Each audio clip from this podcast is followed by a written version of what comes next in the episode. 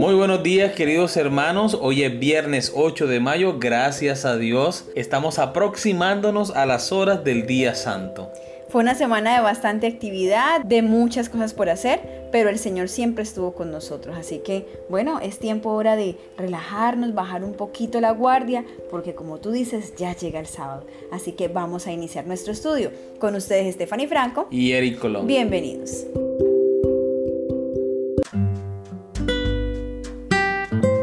Para estudiar y meditar. Lee Elena de Guay, El Camino a Cristo. ¿Qué se debe hacer con la duda? página 105 a la 113 y el documento Métodos de Estudio de la Biblia, la primera parte, Estudio de la Biblia, Presuposiciones, Principios y Métodos. La segunda parte, Presuposiciones que surgen de las afirmaciones de la Biblia. Y la tercera parte, Principios para acercarse a la interpretación de la Escritura. Muy bien, del libro del Camino a Cristo, el capítulo 12, ¿qué debe hacerse con la duda? Hemos sacado algunos apartes que nos parecieron bastante importantes. El apóstol Pablo exclama, Oh profundidad de las riquezas, así de la sabiduría como de la ciencia de Dios, cuán inescrutables son sus juicios e ininvestigables sus caminos. Mas aunque nubes y tinieblas están alrededor de él, justicia y juicio son el asiento de su trono. Podemos comprender lo suficiente de su trato con nosotros y los motivos que le impulsan para discernir en él un amor y misericordia sin límites, unidos a un poder infinito, Podemos entender de sus designios cuanto es bueno que sepamos, y más allá de esto, debemos seguir confiando en su mano omnipotente y en su corazón lleno de amor. La palabra de Dios, como el carácter de su divino amor, presenta misterios que nunca podrán ser plenamente comprendidos por seres finitos. La entrada del pecado en el mundo, la encarnación de Cristo, la regeneración, la resurrección y otros muchos asuntos que se presentan en la Sagrada Escritura son misterios demasiado profundos para que la mente humana los explique o siquiera los entienda plenamente. La dificultad estriba únicamente en la debilidad y estrechez del espíritu humano. Dios nos ha dado en las Santas Escrituras pruebas suficientes de su carácter divino y no debemos dudar de su palabra porque no podemos entender los misterios de su providencia. Reconocer que no podemos entender plenamente las grandes verdades de la Escritura no es sino admitir que la mente finita no basta para abarcar lo infinito, que el hombre con su limitado conocimiento humano no puede comprender los designios de la omnipotencia. No podemos llegar a entender la palabra de Dios sino por la iluminación del Espíritu por el cual ella fue dada. Las cosas de Dios nadie las conoce, sino el Espíritu de Dios, porque el Espíritu escudriña todas las cosas y aún las cosas profundas de Dios. Y la promesa del Salvador a sus discípulos fue, mas cuando viniere aquel, el Espíritu de verdad, Él os guiará al conocimiento de toda verdad, porque tomará de lo mío y os lo anunciará. Dios desea que el hombre haga uso de su facultad de razonar y el estudio de la Sagrada Escritura fortalece y eleva la mente como ningún otro estudio puede hacerlo. Con todo, debemos cuidarnos de no deidificar la razón, que está sujeta a las debilidades y flaquezas de la humanidad. Si no queremos que las Sagradas Escrituras estén veladas para nuestro entendimiento, de modo que no podamos comprender ni las verdades más simples, debemos tener la sencillez y la fe de un niño, estar dispuestos a aprender e implorar la ayuda del Espíritu Santo el conocimiento del poder y la sabiduría de Dios y la conciencia de nuestra incapacidad para comprender su grandeza deben inspirarnos humildad y hemos de abrir su palabra con santo temor, como si compareciéramos ante Él. Cuando nos acercamos a la escritura, nuestra razón debe reconocer una autoridad superior a ella misma y el corazón y la inteligencia deben postrarse ante el gran yo soy. Como quiera que se la disfrace, la causa real de la duda y del escepticismo es, en la mayoría de los casos, el amor al pecado. Las enseñanzas y restricciones de la palabra de Dios no agradan al corazón orgulloso que ama el pecado y los que rehusan acatar lo que ella requiere están listos para dudar de su autoridad. Dios nos invita a que experimentemos su amor. Dios nos invita a probar por nosotros mismos la realidad de su palabra, la verdad de sus promesas. Él nos dice, gustad y ved que Jehová es bueno. En vez de depender de las palabras de otro, tenemos que probar por nosotros mismos. A continuación vamos a leer los métodos de estudio de la Biblia. En la primera parte, que habla acerca del estudio de la Biblia, presuposiciones, principios y métodos, nos dice que el método más destacado es el histórico crítico. Sin embargo, este minimiza la necesidad de la fe en Dios y la obediencia a sus mandamientos. Además, como un método así le resta importancia el elemento divino en la Biblia como un libro inspirado. Nosotros, como iglesia adventista, utilizamos el método historicista para la interpretación bíblica. El punto número 2, las proposiciones que surgen de las afirmaciones de la Biblia. A. Origen. La Biblia es la palabra de Dios y el medio principal y autorizado por el cual el Señor se revela a los seres humanos. Número 2. El Espíritu Santo inspiró a los escritores de la Biblia con pensamientos, con ideas y con información objetiva. Número 3. Toda la escritura es inspirada por Dios y llegó a través de la obra del Espíritu Santo. Sin embargo, no llegó en forma de cadena continua de revelaciones ininterrumpidas. El Espíritu Santo inspiraba a las personas y del modo como ellas eran impresionadas, asimismo escribían. 4.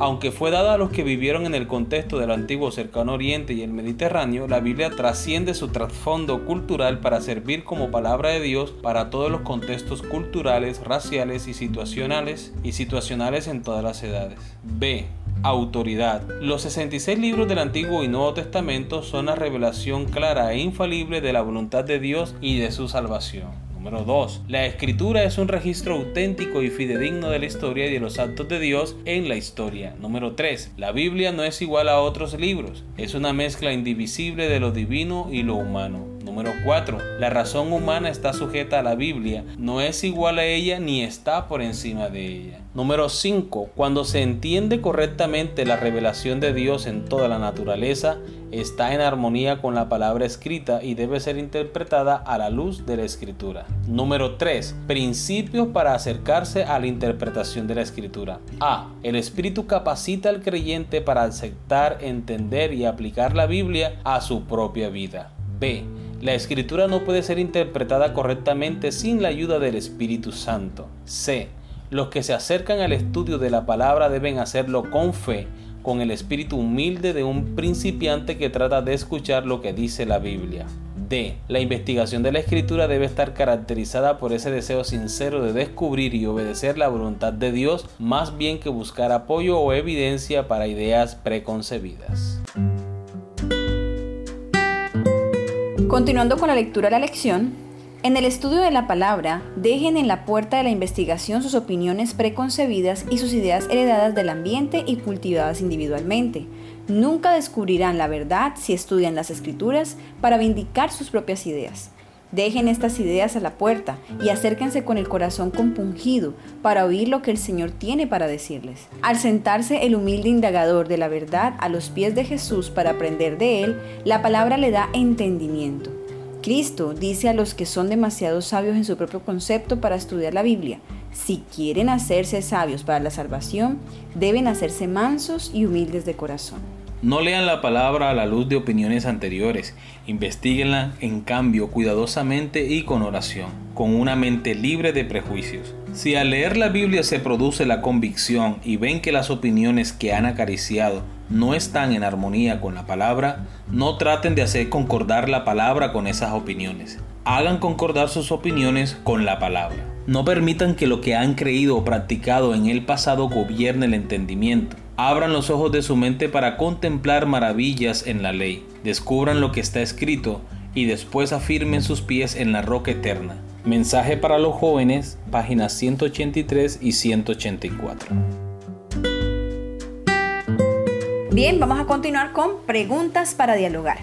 ¿Cómo influyen nuestra cosmovisión, nuestra educación y nuestra cultura en la interpretación que realizamos de las escrituras?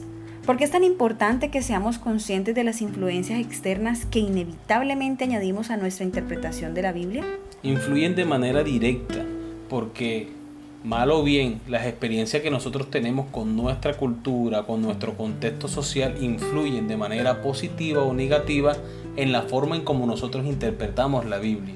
Por ejemplo, muchas personas consideran que Dios es un Señor tirano y es inclemente porque han tenido experiencias negativas en su vida. Sin embargo, otra persona que creció en un mismo contexto cultural puede pensar de Dios que es amoroso, que es cariñoso, porque tuvo una familia que siempre proveyó para él las cosas que necesitaba. Entonces todo esto influye, solo por mencionar un ejemplo, todo esto influye en la concepción que nosotros tenemos de Dios o en la interpretación que nosotros hacemos de la palabra de Dios. Muy bien. Segunda pregunta. Todos concordamos en que somos pecadores y que el pecado nos afecta negativamente. ¿De qué manera afecta el pecado nuestra forma de leer la Biblia? Es decir, ¿qué nos hace el pecado que podría causar que malinterpretemos la palabra de Dios? Por ejemplo, el deseo de hacer algo que la Biblia condena. ¿Cómo puede hacer que leamos la Biblia de una manera distorsionada? ¿De qué otras maneras filtra el pecado nuestra forma de interpretar la Biblia? El apóstol Pablo decía, el bien que quiero hacer, no hago, mas el mal que no quiero hacer, ese termino haciendo. El ser humano tiene una naturaleza pecaminosa, tiene una tendencia hacia el mal. Y si nosotros nos acercamos a la Biblia sin la correcta actitud de humildad, de confesión de pecado para apartarme del mal, entonces lo que yo lea de la Biblia va a ser para justificar mi pecado y no para arrepentirme de él. Muchas veces nos acercamos a la Biblia solo para leer lo que nosotros queremos escuchar. Porque cuando leemos algo que pone de manifiesto mi pecado, entonces hago caso omiso. Simplemente leemos la Biblia para escuchar lo que queremos. Y ese no es el propósito de Dios. La palabra de Dios dice, si confesamos nuestros pecados, Dios es fiel y justo para perdonar nuestros pecados y limpiarnos de toda maldad. Dice la palabra del Señor, el que encubre sus pecados no prosperará. Debemos acercarnos a la lectura de la Biblia con humildad, con un corazón contrito y hallaremos el perdón de Dios para nuestros pecados. Amén. Tercera pregunta. El hecho de tener mayor conocimiento de los tiempos bíblicos y su cultura, ¿cómo nos ayuda a entender mejor algunos pasajes de las escrituras? Es bastante importante que nosotros aprendamos acerca de los tiempos bíblicos, las culturas y las costumbres. Por ejemplo, los judíos no se relacionaban con los samaritanos. De hecho, cuando ellos iban de camino a Galilea, necesariamente tenían que pasar por Samaria. Pero ellos, para no tener que pasar por ese lugar, se desviaban siguiendo por toda la ribera del río Jordán hacia Perea, de modo que pasaran por Samaria lo más lejos posible. Esto representaría un desvío de 30, 20 kilómetros, solo por no toparse con estas personas. ¿Y por qué era esa rivalidad? Sí, porque uno lee en la Biblia bastante rivalidad entre ellos, pero es bueno saber por qué, qué pasaba porque los judíos no consideraban que los samaritanos fueran el pueblo legítimo de Dios. Los judíos consideraban que ellos eran los únicos descendientes legítimos de Abraham, puesto que los samaritanos era una nación mezclada entre judíos y paganos. Dicho sea de paso, los israelitas que habitaban en Samaria fueron mezclados con mucha gente deportada de Babilonia gente que no adoraba al Dios verdadero, que tenían sus propios dioses falsos a quienes inmolaban a sus hijos, hacían sacrificios y no respetaban a Dios. Entonces, por esa y muchas razones, los judíos no se asociaban con los samaritanos. El entender el contexto de los tiempos bíblicos nos ayuda a aclarar muchas de las situaciones que se vivían allí. Ya habíamos mencionado el caso, amor, de Pedro y Cornelio, ¿no? sí. Cómo el Señor le mostró el lienzo, cómo el Señor le dijo que él no hacía ascensión de personas y lo hizo con, con algo que Pedro pudiera entender. Y es que como sabemos que ellos le llamaban a los extranjeros, les decían inmundos, entonces cuando leemos un poco de la historia y vemos ellos qué opinaban de los extranjeros, podemos entender el por qué les decían inmundos. Queridos hermanos, hemos llegado al final de nuestro estudio. Esperamos que cada día nosotros podamos sentir el deseo de aprender más de la palabra de Dios, que podamos investigar, que podamos acercarnos a la Biblia con el deseo de aprender, porque estoy seguro que el Espíritu Santo nos va a capacitar. El Señor lo ha prometido y ha dicho que si le pedimos, Él lo va a dar. Si le pedimos su Santo Espíritu, lo va a proveer y abundantemente para que podamos entender la palabra y además de ello, practicarla en nuestra vida. Que tengan todos ustedes un feliz sábado, que el Señor les bendiga.